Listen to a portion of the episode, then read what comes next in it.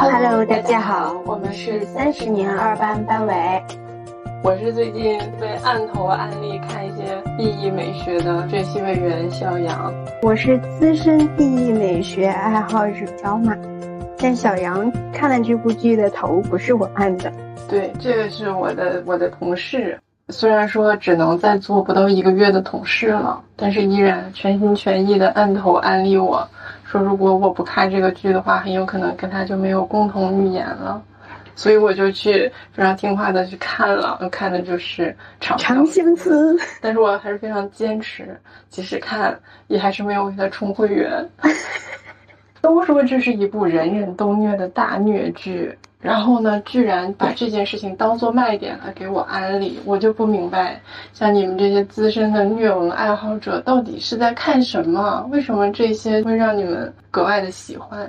《长相思》这部剧我也在追。但是我感觉它距离我心中的 B E 美学还差了一点点。那你爱的是什么？为什么一定要 B E 呢？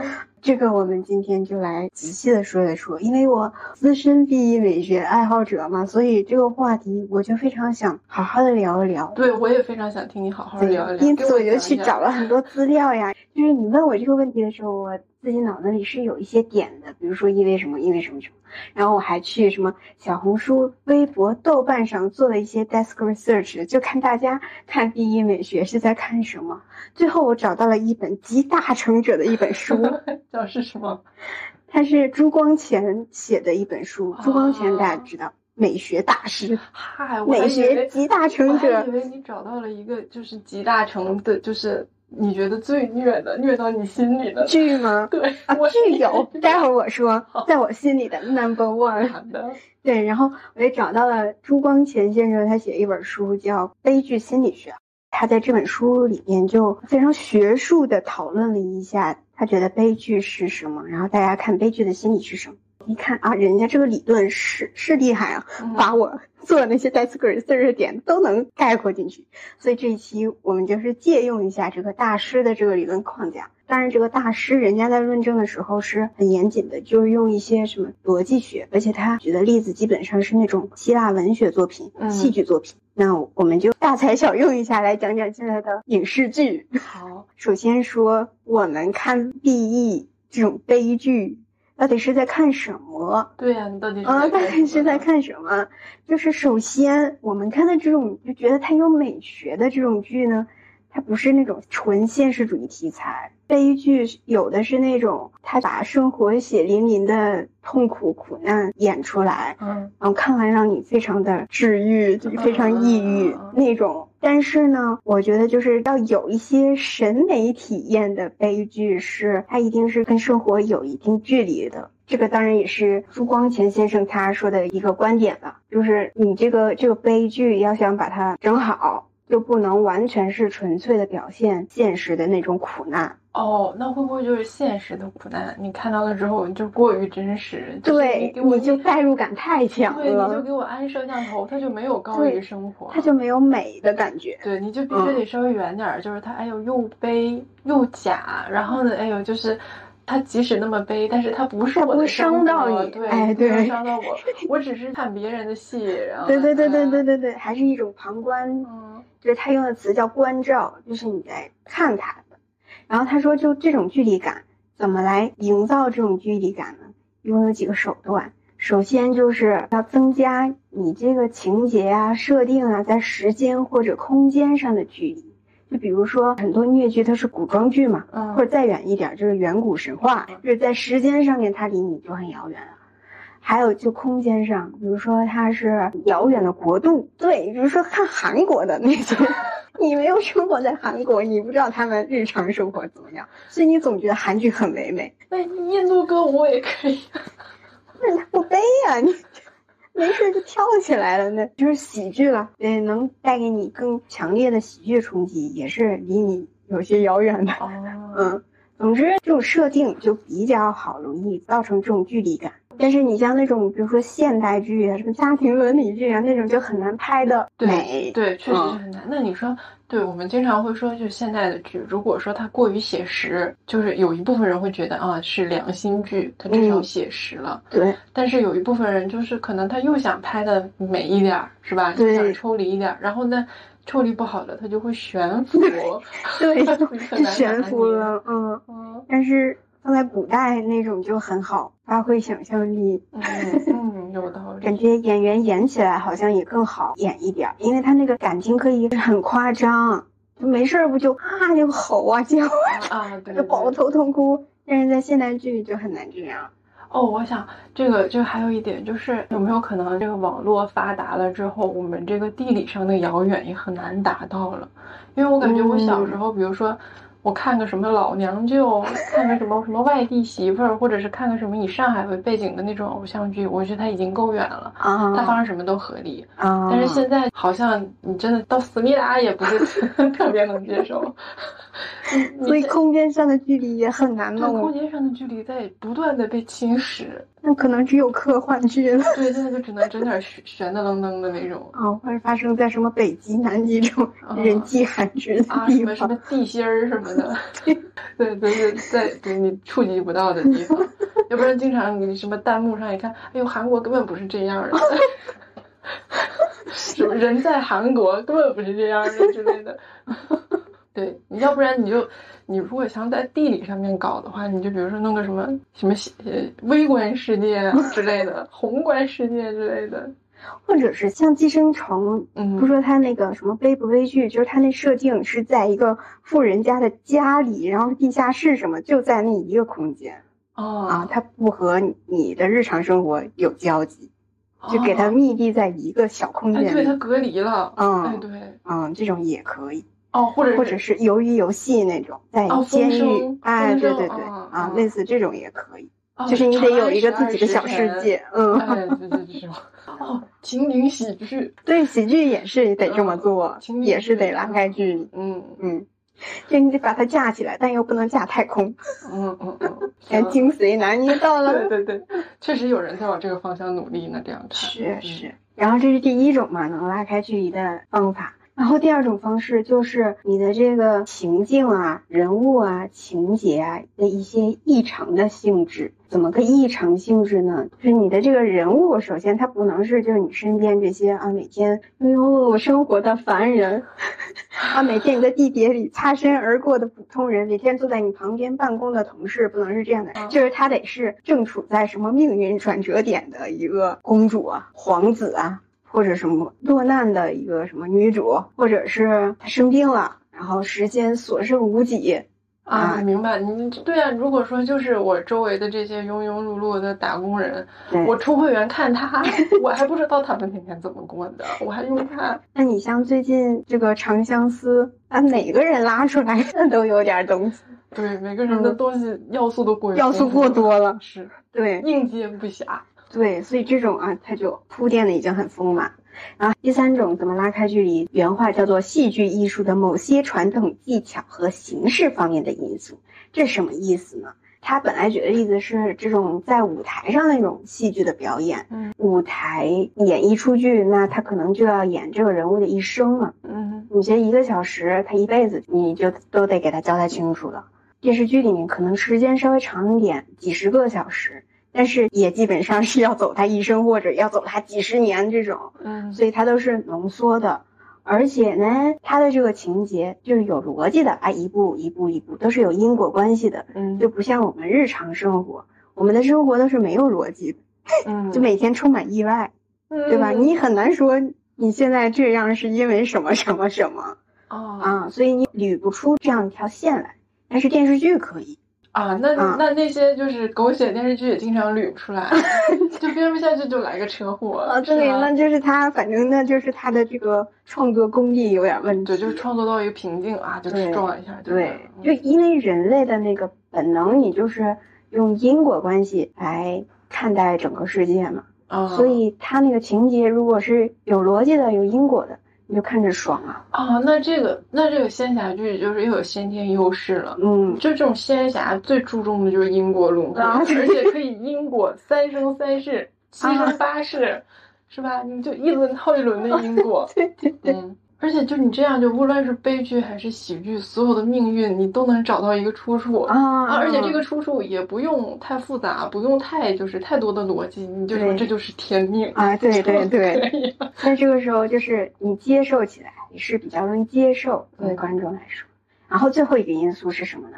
就是所有伟大的悲剧里面都会有一些超自然的气氛啊，一些非凡的光辉，使他们人物的人生迥然不同。啊！天哪！这个仙侠剧什么的，这个就本身它自带嘛，嗯就没得说。但是比如说偏现实一点儿，像古装剧这种历史剧，嗯，步步惊心，它穿越过去。不是你这不也是超自然力量吗？对，所以就是这种剧，它怎么带上这种超自然力量呢？就是通过这种正统的那种历史剧也行啊。那比如说那什么大楚兴、陈胜旺啥的，这算不算超现实？反正可反正会跟你的一些什么祭祀啊、什么嗯宗教这种有点关系，就演的好好的，咵一道雷下 来啊之类的。对对。对，就是需要设定一些这样的啊，包括像那种什么，像比如说一代宗师，然后章子怡在奉了道之前，她不是去拜那个那些神，然后嗯就跟他爹，他爹不是当时已经走了嘛，嗯啊，然后他就问他爹说，如果说你觉得我这样做的对，你就他闭眼睛祈祷嘛，你就说你觉得如果我做的对，然后你就让我睁开的时候看到一盏亮着的佛灯，啊啊，是不是是都带这个味儿？对对对。嗯总之就是要有这么一点神秘的感觉，这个就是基本上就是这些要素吧，构成了这个悲剧，它跟你自己的实际生活有了一些距离了，然后你现在就可以在一定的距离上面来看它了。但是有了这个剧，比如说他已经创作好了，但是不同的人看这种悲剧还是会有不同的感受嘛，就还是会有人喜欢看，有人不喜欢看。那为什么会有这种差异呢？浅分析一下呢？可能是因为作为观众，你在代入的时候，因为你要你要看这个剧，你喜欢它，肯定会有一部分共情嘛。嗯但是，就作为观众，你你自己也很难拿捏到那个尺度，因为如果你完全用理性去代入，代入的全都是自己的理智逻辑，你就会从道德上对这个悲剧里面的人物进行评判，比如说。那个坏人必须得受到惩罚，嗯。啊，这主人公不能有缺点，嗯，就是他得完美，就是完全用理智去看剧的话，那那你就完全入不了戏了啊。但是另一个极端呢，就是你完全带着感性去哎，看对剧，我就是这个。我为什么一开始不是特别能融入这个 B E 美学这一派啊？啊，你我就是太代入了，就是过于代入。你也知道，我就泪点非常低。啊，我就觉着，我如果知道它是一个 B E 的剧，一个虐剧，一个这样的结果啊，我就知道我到时候肯定哭的乱七八糟的，完了是吧？非常闹心，我就不想找这个闹心。而且你就你一旦让我看到这种画面，我就不行。哦，你这种你这种不是你这种属于正常的情感的宣泄，正正常的共情嘛？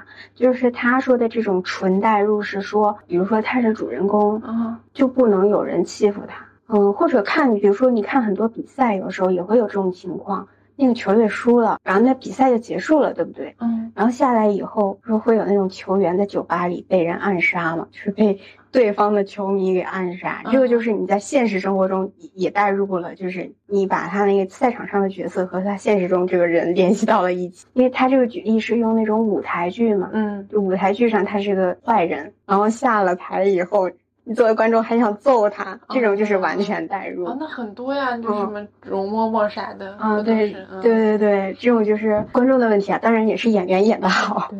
但是观众就是自己跟这个剧的距离可能掌握的有点偏了，所以就会产生这样的不同的观感，然后那这个这样你也很难审美，看到它的美。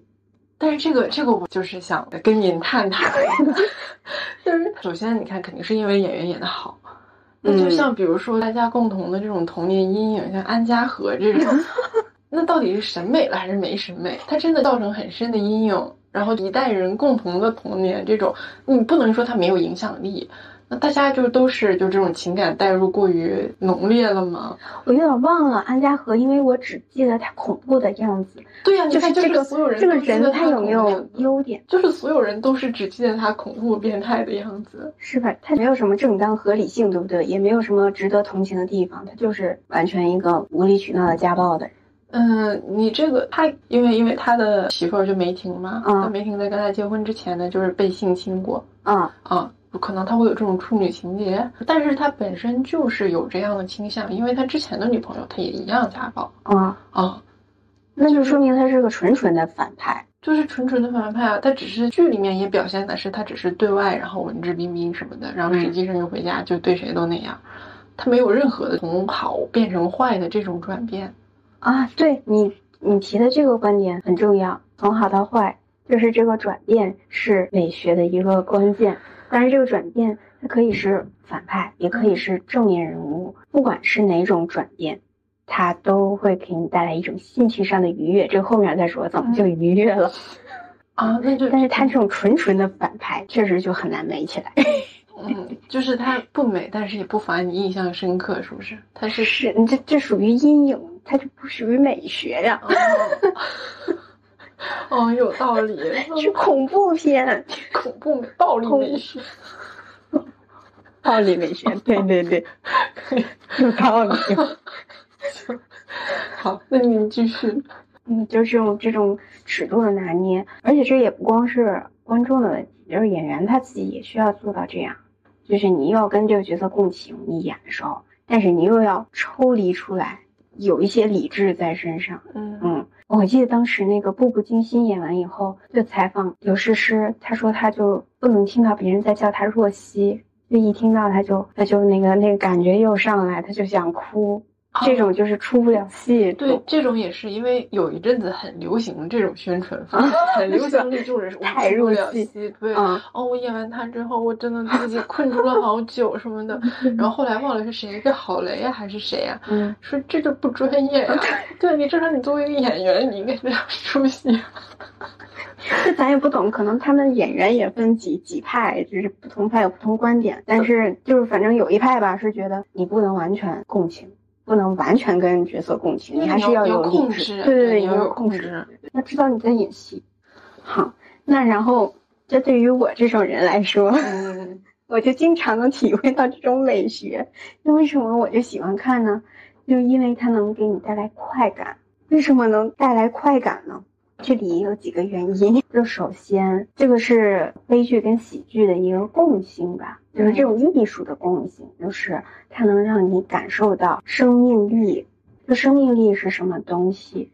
就你感觉你自己活着嘛，就是你有喜怒哀乐，你的情绪可以自自由的释放，对吧？你想笑的时候，没有人让你憋笑；你想哭的时候，没有人让你不许哭。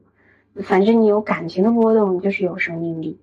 然后最就最怕的是那种心如死灰，啊，就是每天什么都不想干，没有活力，这种就是没有生命力。哦，所以当你看悲剧的时候，你的那个情情绪它还在波动，所以它就是有生命力的。嗯，虽然他的感情情绪是悲伤的，但是只要你是可以释放出来的，它就是能让你爽到。对，尤其是平常工作呀什么的，你就总是感觉人是麻的。对，对不？他怎么老天天说麻了呢？麻 对，就是人总是麻的就没有生命啊。啊！这工作就是一个工具啊，对，而且就是你，你总是要，就是上班的时候，你总是要做出一些非常虚假的反应对，啊。然后等你看到这些剧啊什么的时候，能做出一些发自内心的真实的反应，嗯，嗯就嗯很可贵。嗯，这是一种精神的寄托。嗯然后这是一个，第二个原因呢，是因为，哎，这个这是我我记得之前第第一轮我跟你讨论的时候，这是我先想到的一个原因，就是比如说看那种虐恋剧、偶像虐恋剧，就是它跟看那种甜剧是一样的，因为它都是一个假的东西，就是它营造出来的那个爱情都是不存在的，都是完美的，只不过一个是 happy ending，一个是 bad ending。嗯，就是这种又假又美好的东西，能够弥补你现实中的一些遗憾，嗯嗯，给你一些想象的空间。对，确实嘛，就是这两个东西都不靠谱。但是你为啥就就就是喜欢看 B E 的呢？B E，那这个就要说到他自己的特殊的喜剧，喜剧带不来这东西，悲剧能带来的。B E 爱好者，你肯定是看这个更爽。对，他的爽点就就是在于，这悲剧他说的都是比较严肃的东西，这个就引出了一个概念，叫做宿命感、命运感。这个是所有好的悲剧里面一定会有的东西。就是你去，你去品，你品，你你去想。你给我举个例子来。我心中最喜欢看的悲剧电视剧《仙剑奇侠传》一呀，还是三呢？还是我没看过三，我就看一。就他的宿命感，就是赵灵儿，她就是女娲后人，她的职责就是得保护自己的百姓，然后需要她的时候现个身。李逍遥的宿命。就前期他什么都有啊，有有朋友啊，有爱情啊，对吧？什么有徒弟，逍遥快活，然后到最后就一个一个都没了，全都失去了。还有那个阿七，他也是，就是他救了一只小蝴蝶嘛，救那个妖，就是他因为救了这个蝴蝶，然后被那个蜘蛛报复嘛，然后本来他死了，那个蝴蝶为了又救他，自己牺牲了，然后把自己的那个丹给阿七吃了。但是阿七也只能再活十几年，好像，就他寿命也变短了。那我我看过三，我觉得最宿命的就是紫萱，嗯，和白豆腐叫啥来着？霍建华叫啥来着？反正就是唐嫣跟霍建华那一对儿。嗯，然后唐嫣就也是女娲后人嘛。嗯啊，然后霍建华不蜀山的弟子嘛，他们就是不能在一起。但他俩不是也纠缠了几生几世？对啊，然后后面两个人非常爱，但是又有各自的使命，然后就喝了那忘情水什么玩意儿，然后都含着，都没喝，其实没喝，然后假装不认的，对啊，对，就还有什么，就是还有那个一把青啊啊啊，也是，就是明知不可为，然后。但是还是，这个这个这个书里，他给了一些正经的描述，就是什么是宿命，就是对超人力量的迷信，认为这种力量预先注定了人的遭遇，人既不能控制它，也不能理解它。追求幸福的自然欲望使人相信人生来就是为了活得幸福，但是当不幸的事情发生，人的自然欲望遭受了挫折，然后在悲欢祸福之间又找不到。合理的正义原则的时候，人就会困惑，就说不清楚为什么在一个应该是有秩序的世界里面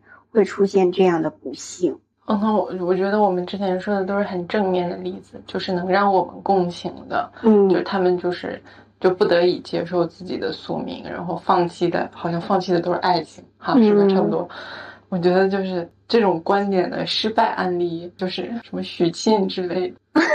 是吧？你明明他，他也打算冲破自己的宿命，然后去 去找人家小混混，去逼人家当小混混。就是他刻意的点是在于，就他的宿命过于弱了，就这不是一个不可抗力。对，完了他明明可以做任何想做的事情。对他选择多的是，没有人说你必须选这个啊，然后就是他。强行宿命，就这种这种，它就算不上美学，就是设定 就漏洞百出，对不对？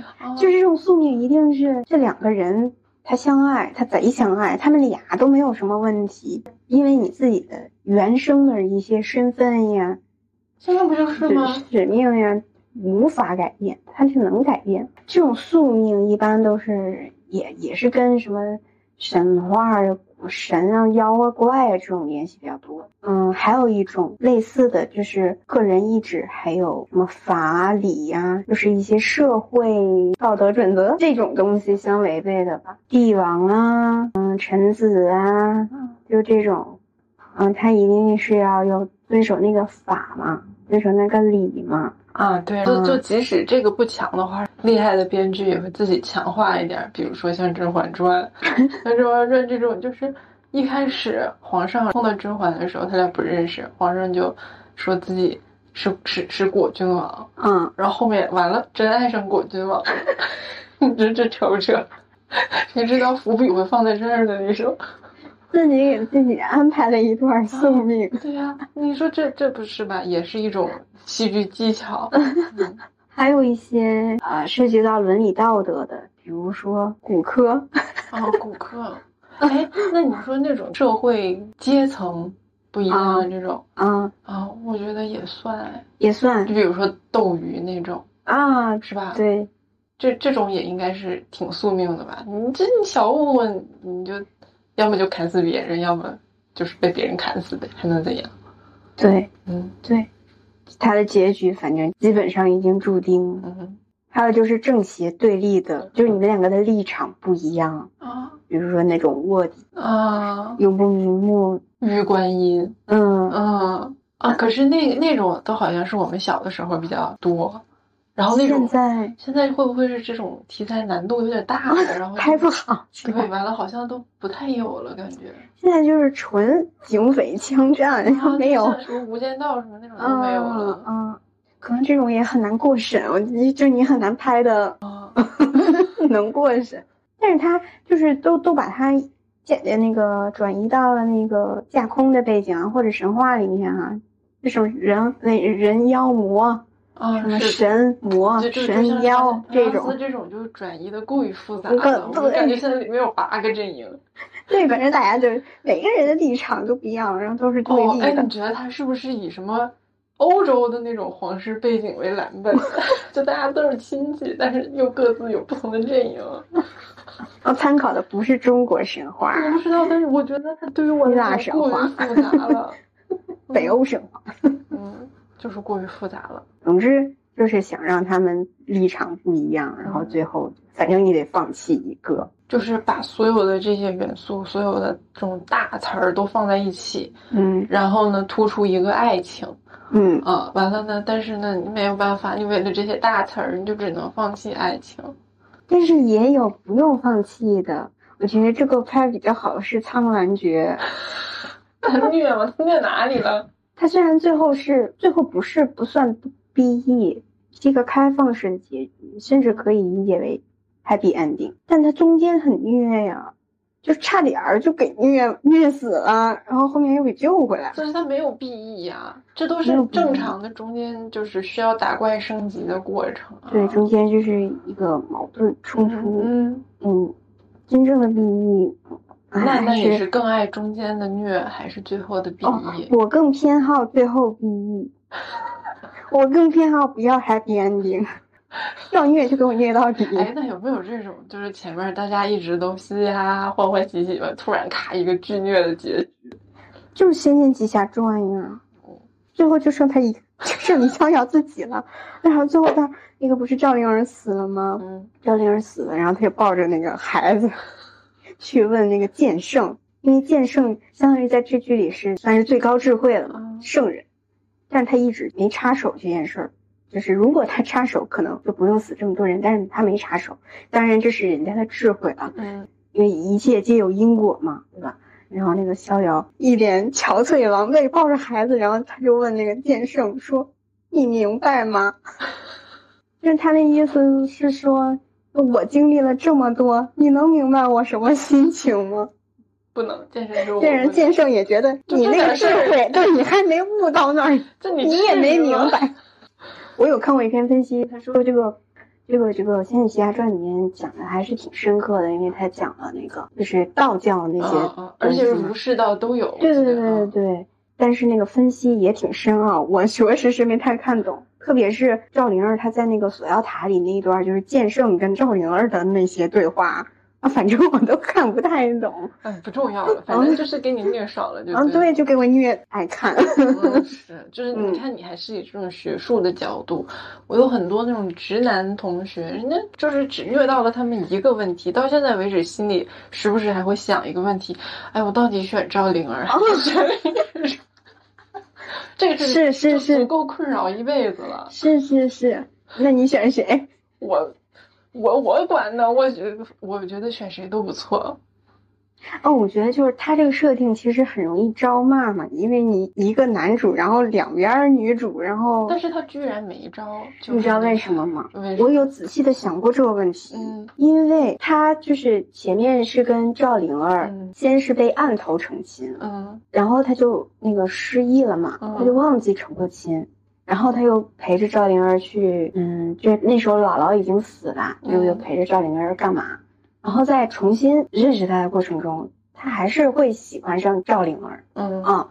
嗯，再到后面就是灵儿发现自己有自己的使命，嗯她是她自己是女娲后人以后，她就故意躲开那个李逍遥嘛，然后这个时候不就有了林月如嘛，嗯就是她跟李逍遥是一类，就是凡人嘛，嗯嗯嗯嗯就他俩能吃喝玩乐到一块儿。然后这个这个时候就是灵儿选择自己退出，这时候林月如加入进来就比较自然，啊，他就不是一个抢他的这个关系，而且林月如也就没有明抢，对吧？他一直是默默的，我感觉他也是默默的，只不过后来灵儿她就是越推越远了嘛，他有自己的事儿要干了，然后所以林月如慢慢的跟他走到一起，直到最后赵灵儿被锁在那个锁妖塔里面，然后他要跟林月如去救赵灵儿，而不是在进塔的最后一刻，他突然想起来了嘛，然后这个时候男主角就面临两难的选择了呀。嗯然后咔，林月如就死了，就根本没给他选的时间啊，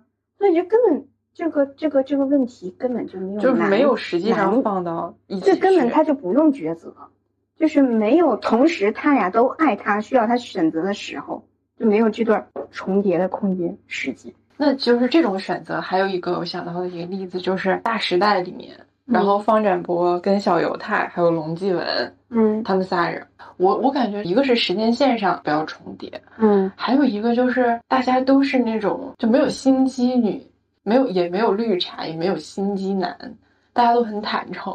嗯，就是我喜欢你，我就直接说了，对，就。所有人都知道这两个女生可能都喜欢这个男的，嗯然后所有人也都知道这个男的左右都很难取舍，因为这两个女生就都付出了很多嗯啊，然后都是那么好什么的，就没法选嗯啊。然后就这个时候，大家就把这个事儿看成一件非常纯洁的事情，因为中间没有人使手段，啊，然后都是在抢着付出这种。啊啊，就像那个，就就那个《大时代》里面，冯继文最后非常帅的转身就走了那种，就是这种时候，如果说你逼着这个男的选，这男的也选不出来嗯啊。他选完了之后，这两个女的心里也不放心，嗯，所以这个时候就总会就逼退一个人，逼退其中自己一个人，退出对，然后这个人就会很帅，然后突然盘活这三个人的这种难题哦啊，然后就这种就你看。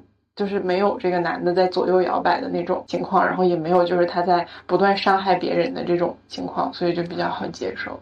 哦，我之前还看过一个什么分析，他是分析哪部剧？好像是杨洋那个《人间烟火》这部剧吧。嗯他是说富家女和穷小子的这种设定，嗯，一般富家女都会输。编剧总是把这个要面临两难抉择的难题放在女性角色的身上，就是让富家女来愁。哇，那我跟他在一起，他就要面对我们阶层的不一样，嗯什么的。这个难题永远是女生在想，从来不会把这个困境给到男主，男主从来不会哎有这些。哎，我我刚才提到的那两个，就是你说的《仙剑一》，然后还有那个就《大时代》里面的，就这两对，我发现哦，我之前还看到过一个，我不我不知道算不算小众的一个剧，小时候看的叫《天下无双》，嗯。是张卫健、关咏荷和陈好演的，然后这嗯两个人一个叫吉祥，一个叫如意嗯啊，完了也是就是一个男的选这两个女的，我发现啊，为什么不挨骂呢？因为这就所有这些剧的结果，这些男的心里面偏向选的。都是最开始认识的那个，相对来讲比较没有钱的那个，因为你，这还是要选真纯情的。对，都是一开始认识的。你看，像是吧，那个谁，赵灵儿是一开始认识的吧？嗯，小犹太也是一开始就是，而且初恋呗。对对，一开始最先认识的，然后也是就是付出比较多的，嗯嗯，然后那个吉祥如意呢，也是就吉祥明明相对比较长得没有那么好看，然后也比较穷，但是就是会选他，啊、嗯然后一般富家女就因为富家女可能她的性格也是这样的，就不低头，而且很潇洒，嗯，所以他们一般在这种关系里都会直接跑，他就会退出。他就会跑，啊，嗯，对，林月如也是，他选择壮烈牺牲，你看嗯 是吧？成全他们两个。嗯，反正一般得写出来这么一个人，就是他可以自己跑的这么一个人的，这 这故事说不下去。哦所以就是男主从来就没有面对过真正的选择，嗯，对不对？就是这些都不是他选的，他不用愁这个东西。哎，可是如果反过来的话，好多男的都喜欢一个女的，嗯，一般都得女的选，对呀、嗯，所以这个困境永远在女性角色身上啊，那会不会也说就是主动权都在女的身上？不是就女追男隔层纱吗？也不能这么说吧，因为你你你你你这个你做出一个选择，你就要就意味着你要放弃一些东西嘛。嗯就是对于女主来说，她是会损失一你要的爱情就会失失掉一些，比如说你的身份，什么你的家庭，对吧？你你家把你赶出来了，或者是什么你的你灵力什么之类的，啊就是反正你得牺牲一点儿。但是一般男主好像就是两个都可以拥有拥有啊，既有爱情，然后又有啥？那可能是国产剧，你看韩剧一般都是女的选谁，完了都啥都有了，啊？你不觉得吗？吗？你不觉得韩剧一般就是女生选完了都会非常幸福？我想举个例子，就比如说《来自星星的你》，然后从一个有钱的选到一个有超能力的。这种它不是悲剧呀。哦，对，悲剧，悲剧怎么选啊？选完了之后，然后还觉得挺凄美的。那我估计《长相思》应该会是吧？他是不是？这种选完以后啥都有。不是他选完以后不还是会会会是个悲剧吗？对，嗯，现在看应该是个悲剧，我没看过小说。我也没看过小说，但听说是这样。应该是个悲剧。啊、嗯。那他就选是不是应该是选完了以后，其他人全呃相相柳死了，其他人还有谁？还有他表哥，他表哥，他表哥。反正他还献身永远不能在全。力，对，嗯嗯，然后然后就跟官配在一起了，嗯，啊，但是他一从始至终选的都是官配吗？中间有变过没有？啊，是吗？看看那些什么那个宣传片儿啥的，不是有各跟各种人在一起的场面，没有吗？他从始至终选的都是那有可能他这是一个比较嗯突破的地方，嗯，拭目以待。拭目以待。宿命感是这个悲剧特有的一个让你爽的地方嗯啊。还有一个爽的地方就是喜剧它能让你高兴，对不对？嗯悲剧也能。这个就是提到你前面说的人物，他一定要有转变。比如说，一般的悲剧就是一个偏正面的主人公，然后他那个突然由福转祸，对吧？遭遇什么不幸，但是他必须得有抗争精神，他必须得抗争。嗯你最后抗争了，抗争过没抗争过，那另说，但你必须得有这个过程，就是不服输，还要抗争。人人物的弧光，对，而且一般这种里面的这种人物，他都是他都是超出常人的意志品质，或者有超出常人的能力嗯啊、所以他的那个精神，他那个力量就更大啊、所以你就看了这个以后，你就觉得，哇，我怎么这么渺小？然后看他，哎，他虽然这么惨了，然后他一直在抗争，然后你又觉得自己，哇，我好像也挺伟大，就是有一种 被卷了。崇高的感觉。对对对，就是里面一定要让你产生一种崇高的感觉。你觉得这人做的事儿，哎，对，高我觉得这个也是一个比较难的点。嗯你就会发现，小时候觉得崇高的事情啊，很多，对，现在就 不是那么多了。现在就是有的时候，如果你没有给我弄弄好这个逻辑，我不太吃这一套了。啊，就不能干吹。对你不能干吹，就是你不能随便就比如说就这种仙侠剧，你随便喊个口口口号说我就是为了苍生，啊，对对完了实，际上你也就是喊了这个口号，而实际上大部分时间都在谈恋爱这种，对对对对，对你，你拯救苍生只需要靠你谈个恋爱或者换个人谈恋爱就能解决的话，这件事我不接受，我就不认为你所有的烦恼是烦恼。就你拯救拯救苍生，你你肯定你得出点血吧，你不可能光光嘴上喊喊吧？啊！而且有时候你就想，哎呦，他就他就为了谈个恋爱，完了就把我这种苍生给牺牲了，我无法共情。这种我还是要说苍兰诀拍的好。是啊，就是肯定是有拍的好的，但是我觉得有很多看看看不进去，然后直接就退出来了，就是因为这个你一天到晚的苍生苍生苍生，一天到晚就是非常大的这种大世界的这种观念，完了嗯，弄来弄去还就是个连个音的事儿。他这种崇高感，你不一定是你非得干什么大事儿，嗯这它主要是说你的这个意识品质非常的厉害，啊是啊，但是嗯百折不你挠。如果想省事儿的话，就是这种粗制滥造的，你就是我嗯喊一个，我为了救苍生，然后去干点别的，这不是很省事儿吗？对啊，你就没有时间去仔细表现他的意志品质。对，嗯最讨喜的人物应该是带点儿缺点的正面人物。对，嗯这个也是说一个很难代入的点。嗯有些有有有些剧你看着你就是怎么看都看不进去，就是因为就这个人就是假人呢，对，啊就他一定得有点缺陷。对，而且他的缺陷还不能是那种做作的缺陷，明白吗？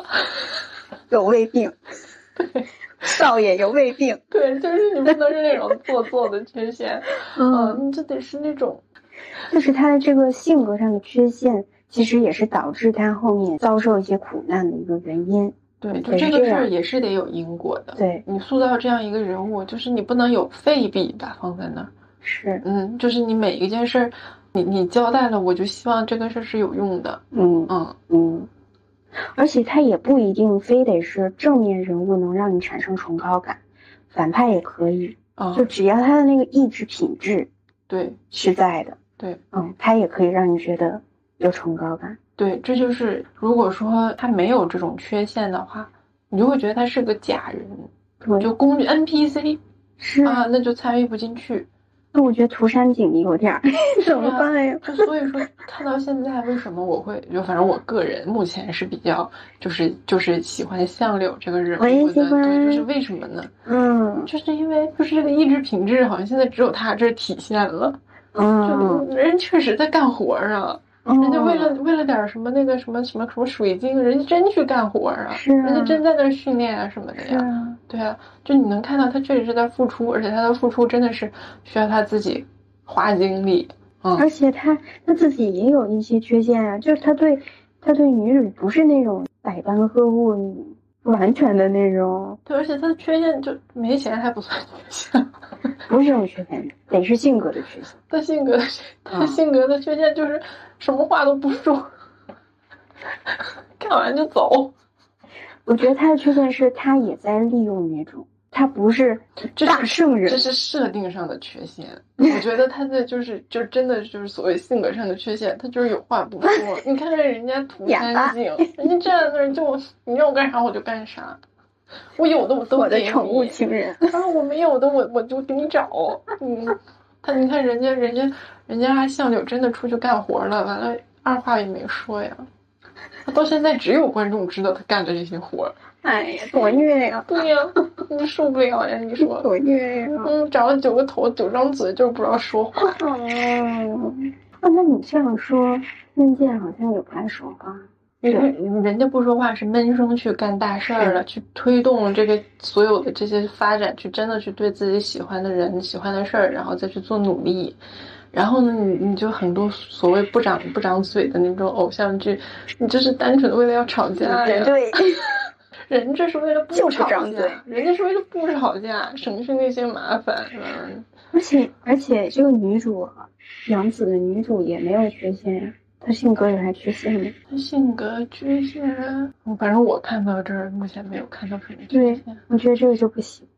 啊，就又又坚强又独立，对，我不相信他能这样活几万年。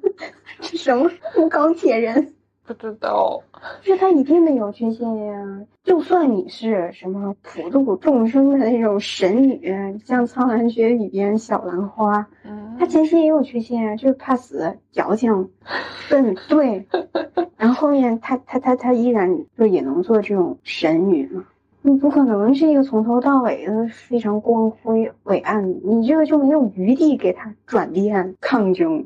对，就是得有这种反差。你就像之前看那个《漫长的季节》，就啥也不是的东北老头，然后那意志品质就突然从这个平凡的外表上面超脱出来了。对对啊，你就是过那样的日子，就那么普通的人，但是呢，你心里有事儿就是得干。嗯所以这种就会被爽到。